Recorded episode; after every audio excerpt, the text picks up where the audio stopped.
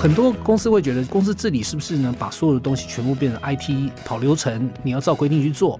那看起来好像风险比较低，结果倒回来让公司失去了弹性啊，跟反应速度。哦，所以呢，这个东西呢，不断的调整啊，公司治理不断的调整，其实是是是很重要的。可是呢，很多新创公司是根本在公司治理上面还没有花力气，很多事情都是 CEO 或是 Founder 啊一个人说了算。哦，那这个事情呢，我想呢，尤其在 Hyper Growth 啊快速增长的这个 stage 的时候呢，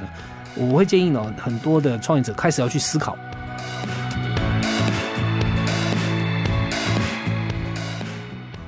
欢迎各位听众回到新创的两难的节目。从今年的一月开始哦，我跟商周合作，然后开辟了一个专栏呢，新创的两难。我们每次节目呢，都会邀请一位新创的这个企业负责人哦，跟我来分享他们创业的心路历程，还有碰上的难题。然后我也呢，也会以我们 BCG 过去辅导企业的经验啊，提出思考的框架来跟来宾讨论。那过去的十一集之中呢，跟我们对谈的企业啊，有些企业呢是在比较早期的那个初创的阶段，有一些呢已经到了 IPO 了啊。然后呢，有盈利组织也有非盈利组织，那他们呢都有一个共同特色，就是在台湾呢有一定的知名度。好，那那个当然业务有所不同啦，有些是做云端啊 AI 技术的科技新创，那也有一些呢是利用科技翻转啊，像这个餐饮啊、教育等等的传统的这个产业的一个企业或单位啊。那我呢，在这段时间很多学习啊，跟他们的对谈之中啊，呃，除了这个了解他们在海内外市场的成长历程啊，然后呢，从中也挖掘这些创办人的这些面临的痛点跟两难啊，包括组织转型啦，包括人才招募啦啊，然后包括文化的建立啦，呃，商业模式的创新跟转型等等啊。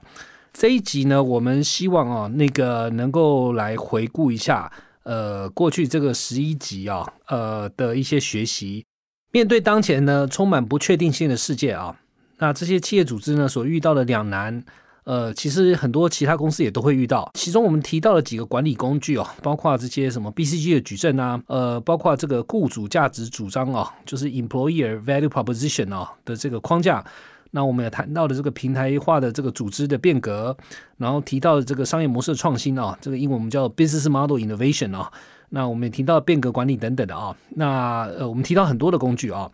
那或许呢，各位过去有听过类似的理论或工具吧？但是希望呢，透过呢我跟这几位来宾的对谈啊，各位能够更了解实际案例啊。更重要就是说，这些工具怎么用在啊实际的这些呃经营的场景里面啊。呃，那同时啊，我我觉得挺高兴的，就是有些来宾呢跟我对谈之后啊，那个听说马上把这个所学啊应用在公司的管理上面了。呃，比方说，呃，我记得那个 Amazing Talker 的那位 CEO 啊，Abner 呢，他是有跟我讲，在第一次讨论之后，马上就在公司里面哦推行这个英文的沟通模式啊，然后呢，为的是打造一个对国际人才更友善的工作环境等等的啊。就这个，因为讨论哦，然后有一些启发，然后这些启发呢，改变了他未来的经营方式哦。这个当然对我个人来讲是一个呃，就是也很鼓励的一个一个事情啊。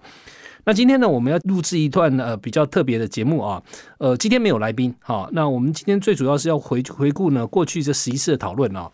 然后顺便呢，我会借由这个机会哦，那个退一步哦，来谈一下哦。我们 BCG 是怎么帮助呢？这个不同阶段的新创的公司的啊，那各位可能知道，我们主要服务的对象是大型的企业啊。那为什么会跟新创有关呢？呃，主要也是因为呢，我们这些呃客户啊，那个不管是大企业或是有些时候投资机构吧，他们呢，呃，是里那个底下也有一些呃新创的公司啊。这样讲好了，有富爸爸的新创公司吧，或有些时候呢，甚至呢，直接服务一些独角兽啊。所以呢，我们在呃全球啊，这个也积累了很多啊，呃，服务新创公司的一些经验啊。那所以呢，除了这十一个案例啊，我今天呢可能也会带到一点呢，我们去服务其他新创公司啊的议题啊，跟我们做了什么事情。好，那那个为了大家方便理解啊，我用一个大家可能比较熟悉的啊，把这个新创公司成长的四个阶段啊，呃，做了一个分类啊，就是从一开始啊，草创的这个种子期。到这个创建期，哈，到扩充期，啊，到成熟期，然后每个阶段呢，我等一下会说明一下我们常见的挑战哦，然后跟呢我们呃之前谈的这十一家公司哦，大概都是在哪一个这个阶段哦遇到什么问题啊？然后最后我会呃补充一些我们的过去的一些专案经验啊。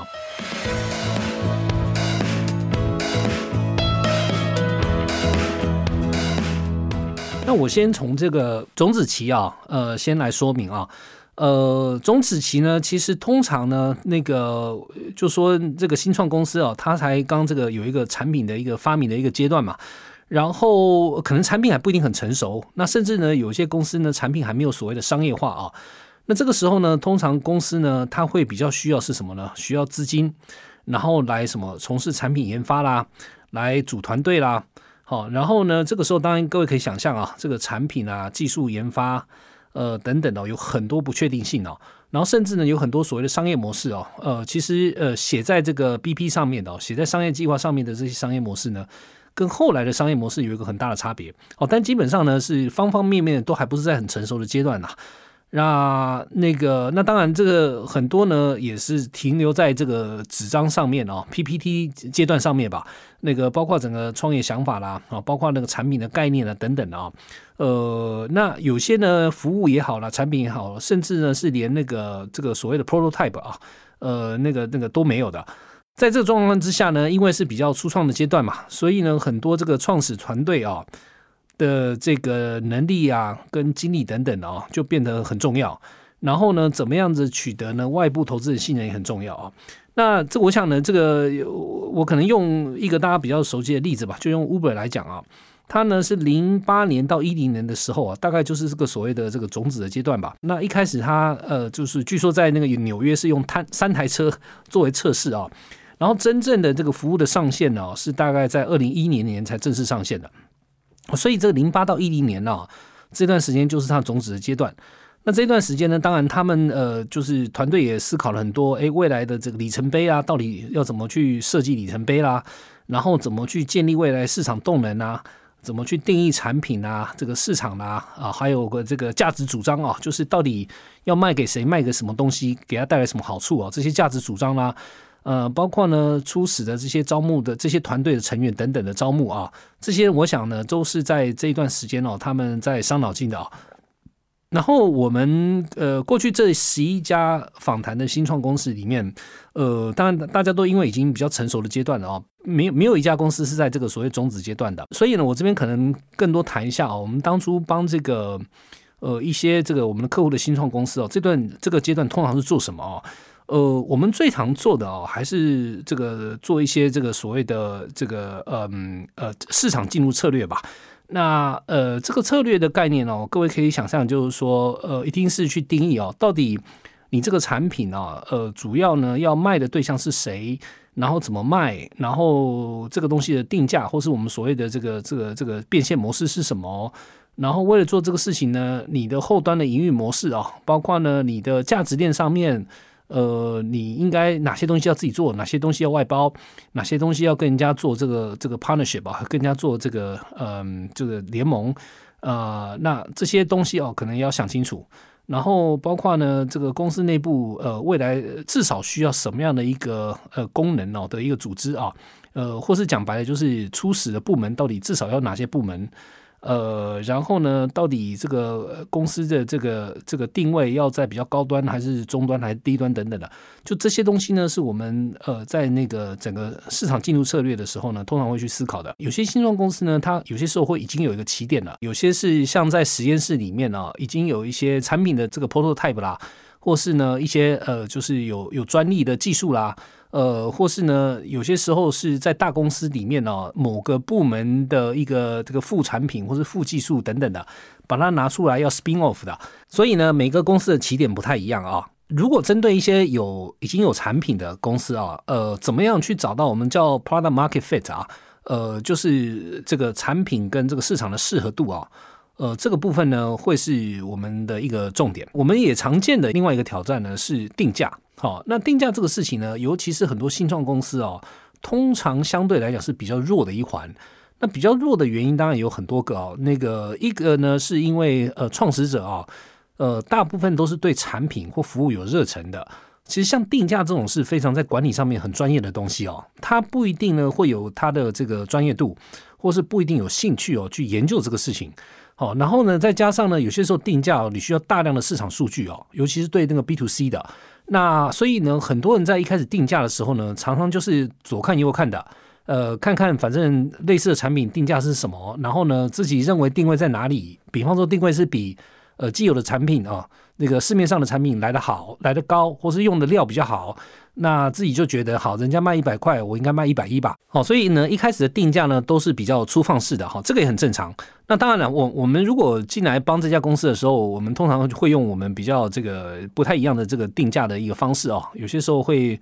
会去跑一些数据去计算呐，或是用一些比较复杂的模型哦去算算说呢，客户呢大概呢为了你这个产品，然后看着竞争对手大概呢会愿意出多少钱。那有些时候呢也会有一些比较不一样的定价模式哦。呃，可能大家比较熟悉的是这个东西到底该单卖还是订阅制，还是呢那个那个本体卖的很便宜，但是靠呢旁边的这个附加附带的这些服务也好啦，或是这个。呃，配件也好啦，来赚钱，好，就是这些我们叫变现模式哦。这个东西我们当然也会帮他一起去思考。好，那所以呢，种子的这个阶段哦，简单来说哦，很重要一点就是呢，在推进市场之前呢，能够算的东西呢，尽量能够算清楚。好，那当然很多人会觉得说，哎，这个东西不就是高速迭代，你就先推上市场，然后呢，这个从市场里面的这个反馈、客户的反馈来学习就行了，不是吗？呃，这个呢，有些时候是的，哈，可是不是 always 都是的。哦，那为什么呢？因为呃，如果你是互联网的服务啊，你呢太早推出去，然后没有想清楚，太早推出去呢的风险在于，有可能呢别人竞争对手会看到，然后呢你的 idea 一下被 copy 了，那所以呢你就没有一个所谓的那个 first mover advantage 啊，就是你优先的这个。呃，这个这这个进入者优势啊，因为你你你你买的时间不够长哈，一下被人家学走了，好，所以这个是一个潜在的风险。那另外一种是呢，你不是像互联网这种服务哦，你的试错成本很高哦。比方说呢，你的这个产品呢，因为要打磨啦或是什么的，所以呢，你一开始为了去推一个好第一第一代产品，你可能就有一些很多的先期投入，好，这些先期投入呢，可有些可能是几百万，好，甚至几千万。所以呢，对呃创业者来讲呢，这些钱呢，当然能够呢 那个一发就就就就打准的这个越越越准的话，当然越好了啊。所以呢，通常在这个种子期这边呢，我们还是会建议，就是说你很多事情能够想清楚，尽量想清楚。那当然呢，那个这个东西是有一个有一个 balance 的啊，这个总不能呃从头到尾一想想了几年，然后到后来呢一步都没踏踏出去，这也不行。可是相反呢，如果想都不想。然后呢，就钱先投下去了，或是呢，这个不成熟的这个产品或服务就这样推出来了，这个呢也有它的一个缺点。那这是我们种子期要注意的地方。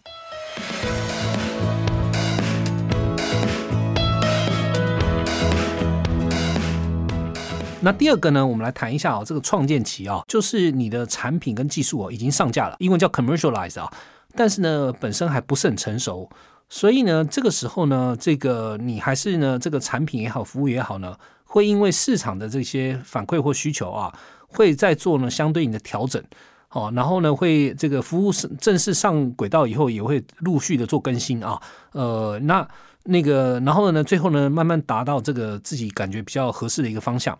好，那这个时候啊，当然，呃，就说，呃，有有可能是因为呢，自己呢测试的这个市场啊。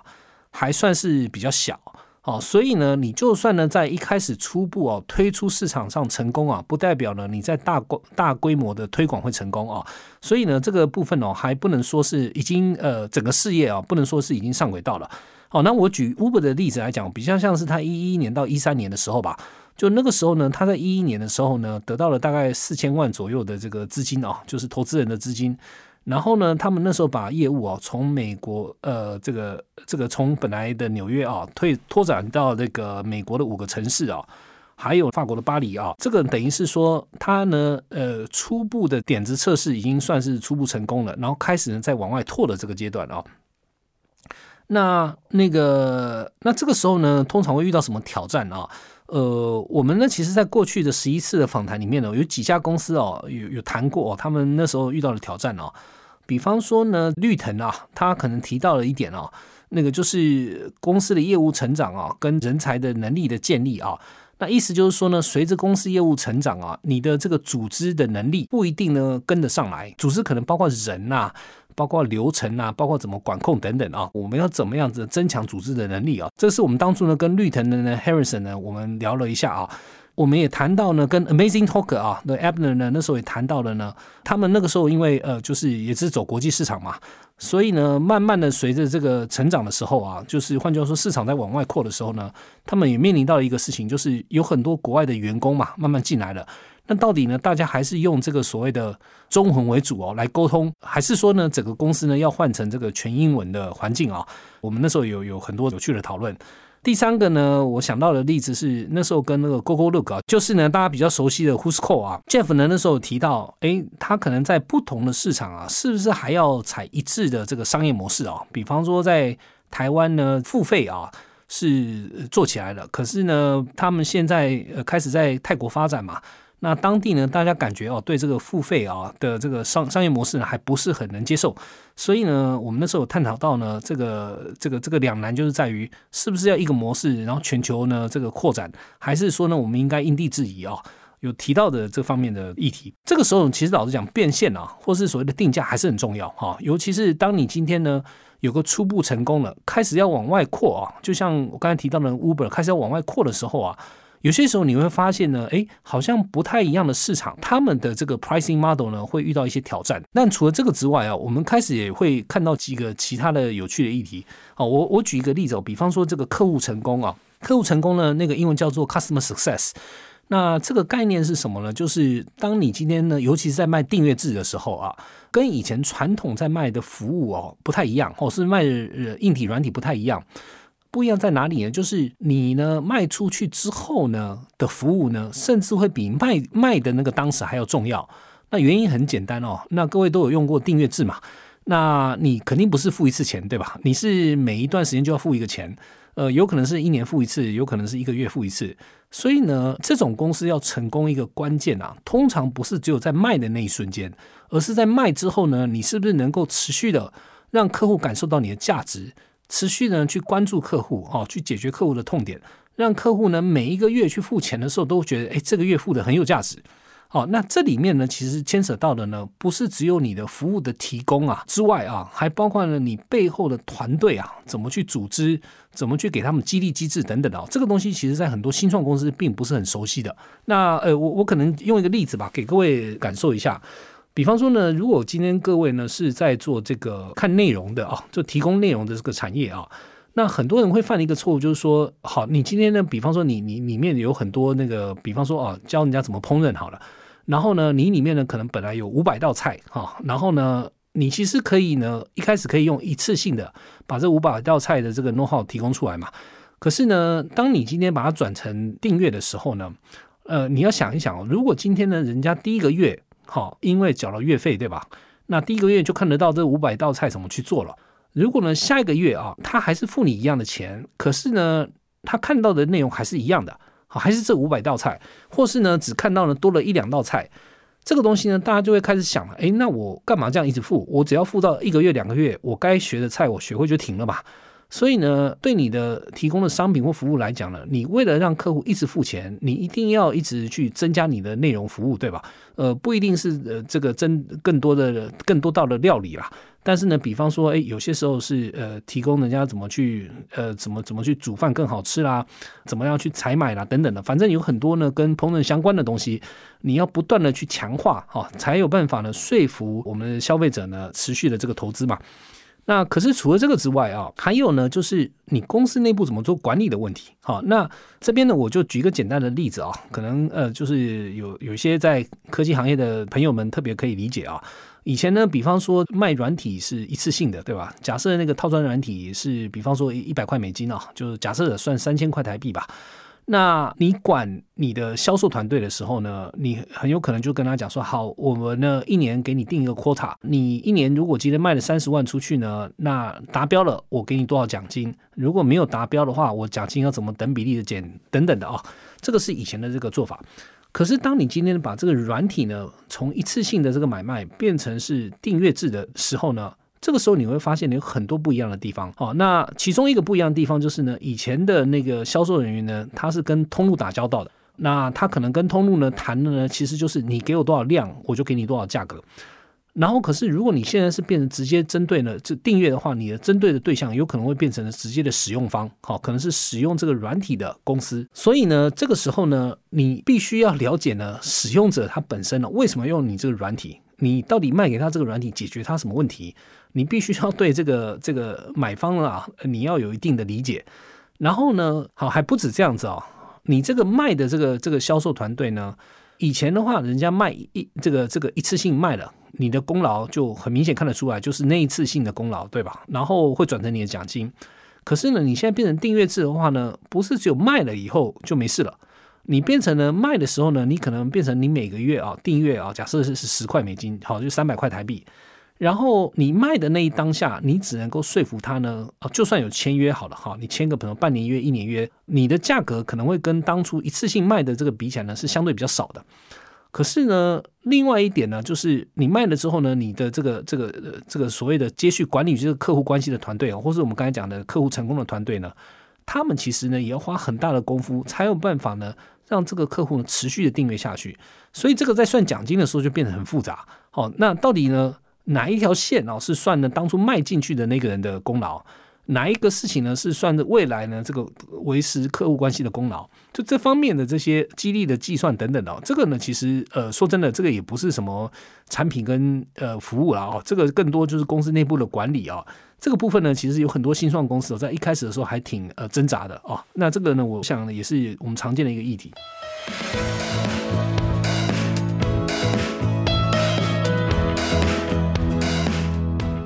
好，那我们接下来呢来讲一下啊，在第三阶段扩充期啊，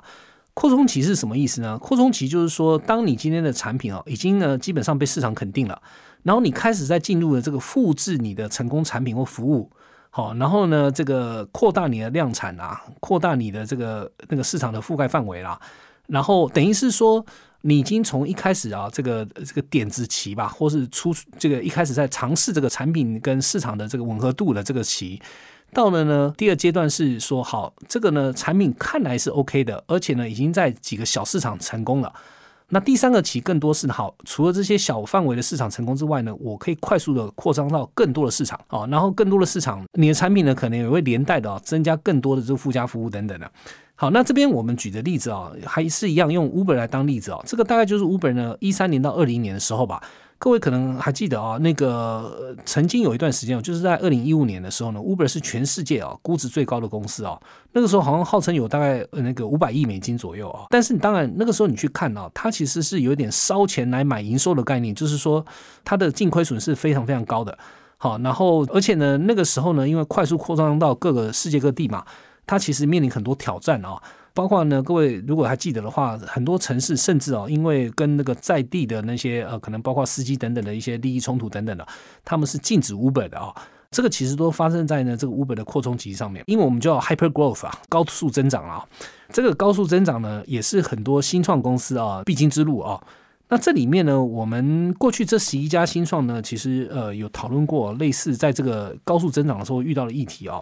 我记得印象很深，就是一月的时候，我们跟艾卡拉啊有聊到这个自由跟责任的两难哦。那概念来说，就是你呢放给这个员工呢更多的自主权，所以他有更多的自由嘛。但是呢，同时你也必须要给他更多的责任哦。所以有一点像在天平的两边哦，你不能只是给大家更多的自由，让大家也能够自主判断哦，你同时也要加重了更多的责任哦。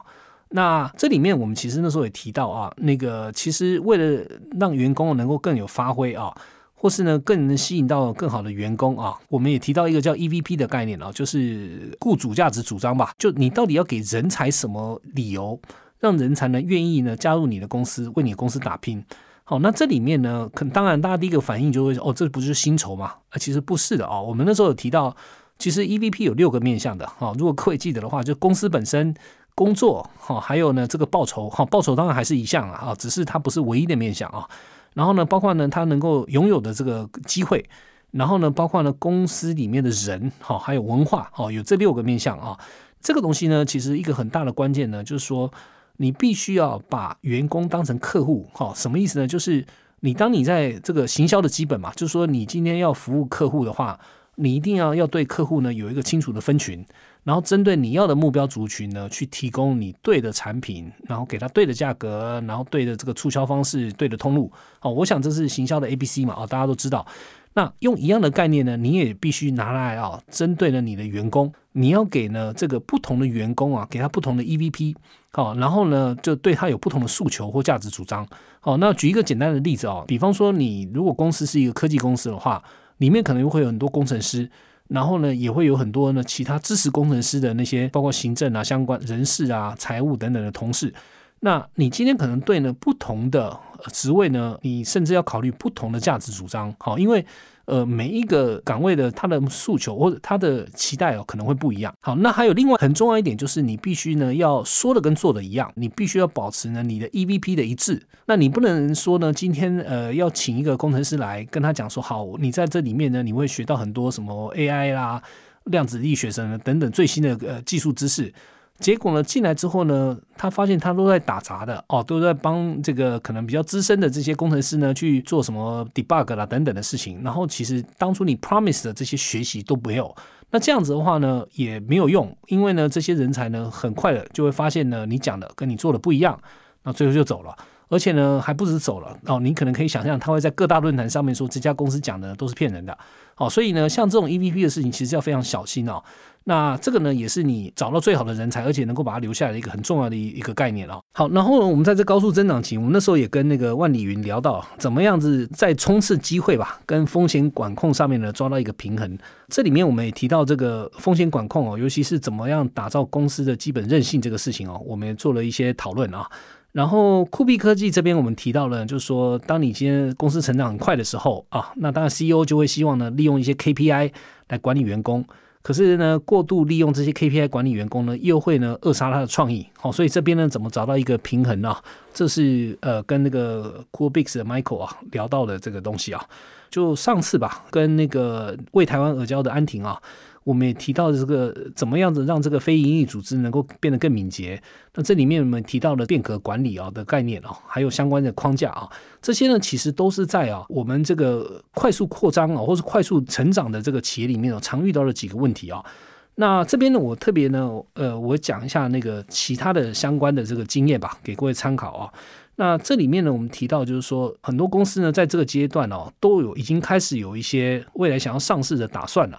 哦，那公司治理其实特别特别重要啊！各位可以看到，就是说有些公司啊，后来呢，这个倒闭的时候才发现呢，他公司里面治理的是一团混乱，包括公司的钱到底呢，什么什么样的钱可以用在什么样的场合，其实是完全没有规定的，或是规定没有去遵守的。那甚至呢，很多的创业家呢，把公司的钱拿来做这个私人的使用等等的。那像这些事情哦，呃，说真的哦，这公司治理是需要花经营者的力气哦，跟资源去做的。其实不瞒各位说，就算那些大公司呢，还是在公司治理上面呢，花了很多力气去精进的。因为毕竟哦，现在的整个商业环境哦，是变动非常非常大。你的公司治理呢，必须呢不断的这个升级啊。那举一个例子啊，比方说。很多公司会觉得，公司治理是不是能？把所有的东西全部变成 IT 跑流程，你要照规定去做。那这个事情当然了，某个程度是对的。可是呢，常常也会发现一个事情，就是如果今天市场变动很快的话，你什么东西都把它固化了，那看起来好像风险比较低。可是呢，创造另外一个新风险就是什么呢？就是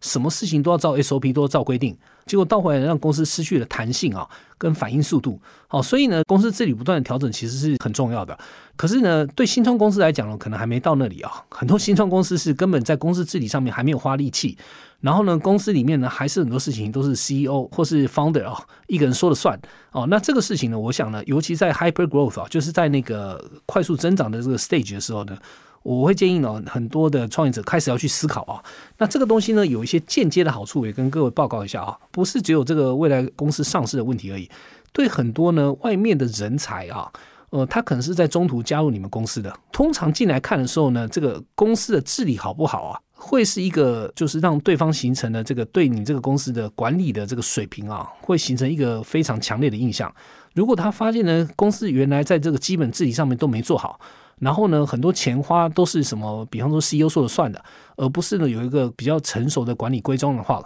那他会觉得这个公司呢其实是非常不稳定的。好，今天虽然呃做得很好，很有可能呢隔一两年就开始出事了。好，然后风险很大，所以呢这些人才有可能会因为这个样走掉的啊。所以我想这个呢也给各位一个提醒。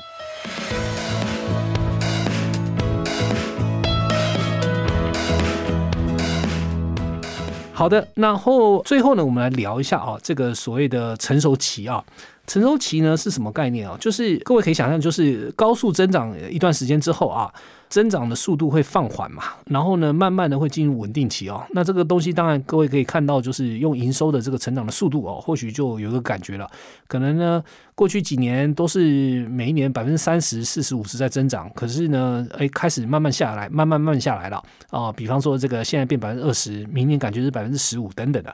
那当然呢，这个通常企业遇到这个成熟期的时候呢。通常他们的这个市场也好了，客户族群也好，通常也相对比较稳定了。而且更好的是什么呢？通常也代表你已经在这个市场上找到怎么玩了。所以呢，会比较高的可能性啊，就是你那个时候的现金的流入啊。是比较稳定的。呃，我举一个例子哦，比方说 Uber 的话呢，现在的业务啊，呃，大家应该都有感觉啊，就是说它不会像以前那种暴发户的感觉，大家也会觉得 Uber 呢是自己生活的一部分哦，很难说今天你可以想象什么一个月两个月不用 Uber 啊，那当然不不是所有人呐，但是我想很多人会有这种共鸣啊。那像这个时候呢，就是一个比较成熟期的时候。那成熟期的时候呢，那个时候呢，我我们在过去几家啊新创里面有谈到几个跟成熟期比较相关的议题啊。比方说呢，通常在成熟期的时候，你开始会思考啊，诶，这个时候呢，像 iChef 那时候我们聊到短期获利哦，跟长期目标这个两难哈。那那个时候 iChef 呢是提到他们主业是 B to B 嘛，就是他们提供给这些餐厅呢 iPad 的那些 POS 的服务嘛啊。那但是当然了，那个 Founder 呢 Ben 呢，他也提到，他也希望呢能够有一个长期目标，能够呢直接 B to C 这边啊提供一些服务。那当然，这个短期获利跟长期的这个目标呢，常常会是需要取舍的。呃，原因是因为呢，长期目标呢，你可能会在未来呢这几年你会做很大的投入，但是呢不一定有相对应的收获。那收获可能要几年之后才看得到。好，所以这边呢，怎么样子呢，能够在资源上面做一个比较好的分配啊？这个是我那时候跟那个 Ben 的讨论啊。然后 Pinkoi 呢，我不知道各位记不记得，那时候我们去提到呢，就是明星市场跟潜力事业啊之间的两难。明星市场是什么呢？就是他们的所谓港台这边哦，就基本上呢，在市场上面的地位哦，已经比较明确了。然后呢，那个时候可能对公司来讲呢，可能这两个市场的获利啊，现金流也比较健康。然后可是呢，他们心里就 Peter 啊，那个 founder 人，他心里知道，呃，日本呢对他们来讲是非常重要的未来事业啊，这也是潜力事业啊。所以呢，怎么样在明星市场跟潜力事业啊，就是日本的潜力事业里面呢，得到一个好的平衡哦？这个其实跟 iChef 的烦恼是类似的啦。那就是现在的金鸡母跟未来的金鸡母之间呢，我怎么去这个取得一个好的一个平衡？好，那呢还有呢两家公司啊，也有相关的这个议题啊。比方说那时候跟 Appier 啊讨论到呢，这个专长跟客户之间啊，啊怎么取得平衡哦？那那时候呢提到了就是说客户为中心吧。是什么意思呢？就是说，呃，你想公司的经营通常是这样子，你有两个主维度可以思考。一个主维度是呢，你就跟着客户的需求走，就客户要什么，你尽量给他满足。另外一个呢，就是专长。专长的意思就是，比方说你就是做什么事情做的特别擅长。比方说呢，你就是特别呢会帮忙客户啊，帮你的客户做获获客。你可以卖专长哈，或是呢，你可以围绕着客户需求，是不断的提供那个客户需要的东西。那这两个呢，其实，在很早期初创的时候啊，老实讲，对你来讲不太是选择的，因为呢，那个时候呢，要么你这家公司呢是有一个非常特殊的技术，然后那个时候呢，重点是去找需要这个技术的客户嘛，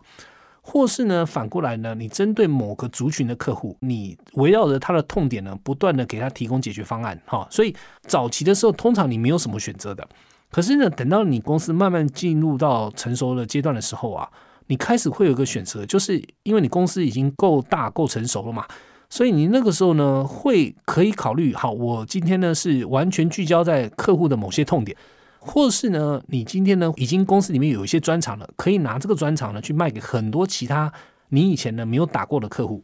哦，那这个时候当然了，这个又是呃对公司来讲，对 CEO 来讲是一个两难呐。到底呢，我要围绕着这个客户的这个轴啊，一直走下去，还是说呢，我今天呢，应该把我的一部分的资源拨到这个所谓的专长的这个轴去。那所以呢，今天呢，这个专长跟客户的这个痛点啊之间呢，怎么去做到一个好的平衡啊？有些公司呢，包括我们 BCG 也是一样啊，会有一个比较像矩阵的概念吧。就比方说，我们有分客户的这个维度啊，我们客户通常是以行业为分的啦。哦，比方说我是做那高科技的嘛，然后呢，有另外一个维度呢是专长维度哦，是比方说行销啦、组织啊，或是 R&D 啦、供应链啦、采购啦等等的。像我们这种比较大的公司，就会有一个矩阵吧。就是有些人是会有一些职能的专长，有些人是行业的专长，然后最后呢，反正大家就是以一个一个矩阵的方式互相 cover。但是呢，对呃，我们很多新创公司啊，比方说在十年左右了，然后呢，已经开始进入到比较成熟的企业公司以后呢，到底用什么方法哦，同时有办法去 manage 去管理呢这个客户这个轴，还有呢专长这个轴哦，这个我想呢，每一个公司呢要去自己去 figure out 啊。好，那在第四个例子哦，是呃讲到 Alpha Camp 啊。那个时候呢，其实是谈到这个商业模式的转型啊。那如果各位还记得的话，他们本来是卖教育训练的啊，这个学习技能的服务啊。那那个时候呢，我跟 co-founder 呢右奇呢有聊到，呃，是不是可以卖成果哦，卖结果哈。那这个呢，当然这个商业的模式转型啊，也是一个可能在这个成熟期里面会比较遇到的一个课题啊。因为那个时候呢，通常各位可以想象，那个既有的商业模式哦，可能呢已经跑了一段时间了，然后呢感觉也成熟了，所以呢它的成长率才会慢下来嘛。那个时候呢，突破的其中一个手法就是在商业模式上面做突破。那我想这也是我跟 Alpha Cam 呢聊到的一个东西。除了刚才上述讲了四个例子之外啊，我们 BCG 呢，其实在这个阶段呢，会怎么帮到呢这些呃成熟期的这些比较相对新创的公司呢？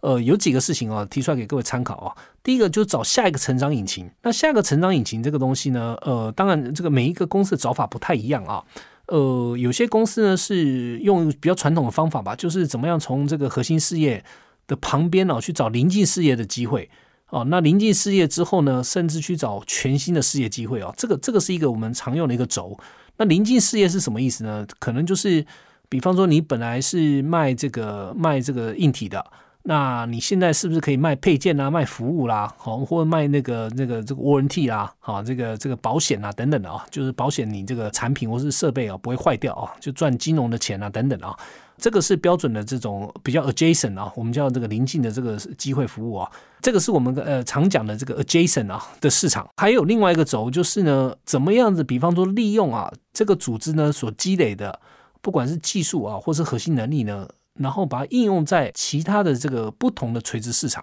哦，那这个当然这个我我我想呃有很多的例子啊，比方说你是卖一个散热技术的给电脑的这个公司啊，你是不是可以拿这个一样的散热技术哦用在呢？比方说电动车啦，甚至用在一些什么的资料中心啊等等的啊，像这种的是拿一样的技术去其他市场去卖啊，这个是另外一种。那当然这东西也不容易啦，因为毕竟呢隔行如隔山嘛，虽然你核心技术一样。哦，但是呢，你这个所谓的 go to market 啊，就是怎么样走到其他的市场啊，包括那个客户到底在哪里，你要用什么通路，你用什么样的商业模式啊去卖，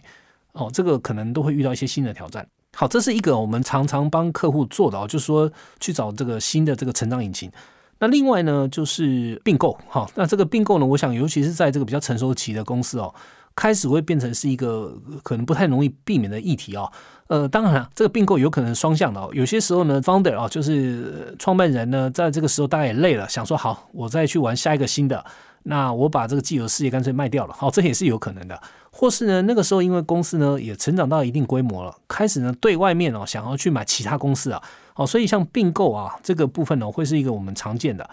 那当然还有啦，就是说很多时候公司在这个时候呢，会更想要这个让自己的公司从一个 local 的公司啊，就本地的公司呢，变成一个更国际化的公司。好，那呃，这个其实我们刚才有提到 Amazing Talker 嘛，但是这个议题不是只有单纯的语言不语言的，哦，包括呢你怎么去吸引呢各地的人才，怎么样去建立呢？比方说是一个世界共通的一个一个价值观啊，我或者我们讲到初心吧，怎么去能够把你的这个 purpose 啊，初心这个事情呢？把它进一步的做提炼哦，让大家能够更容易理解，或是呢，今天怎么样去建构一个全球的一个我们叫运营的一个结构吧？啊，让呢今天呢新来的人啊，不管是从哪个国家进来的人，都有办法快速的理解你公司是怎么运作的，什么时候呢该找什么资源的时候，知道去找谁。哦，那像很多的这种公司的这个管理架构的建构啊，这个其实也是通常我们在这个成熟期时候呢会遇到的。好，那以上啊，我想再次啊感谢啊过去这十一次啊这些年轻的创办人啊不吝啬啊不藏私的把他们面对的挑战拿出来分享啊。呃，我还记得很清楚啊，那个时候 Appier 啊那个直汉啊，他有分享自己呢一路怎么样跌跌撞撞的学习当业务啊。那当然，这个现在呢，大家来看哦，他现在因为他们现在还非常成功嘛，难得会听到创办人哦，把他过去呢这一路的这个辛苦谈哦拿出来谈哦。那呃，我觉得这个还挺有意思的啊。那虽然这些创办人的背景哦很不一样啊，有些人是纯技术出身嘛，那有些人只是跨领域创业，然后甚至还有一些是我们 BCG 的校友啊。那但是当然，他们有一个共同点，就是呢，他们不断的思考哈，然后突破、挑战自己，然后勇于去转型哦，去创造价值。好，那我想呢，也希望从这些对谈里面啊，各位听众能够得到一些启发。好，谢谢各位。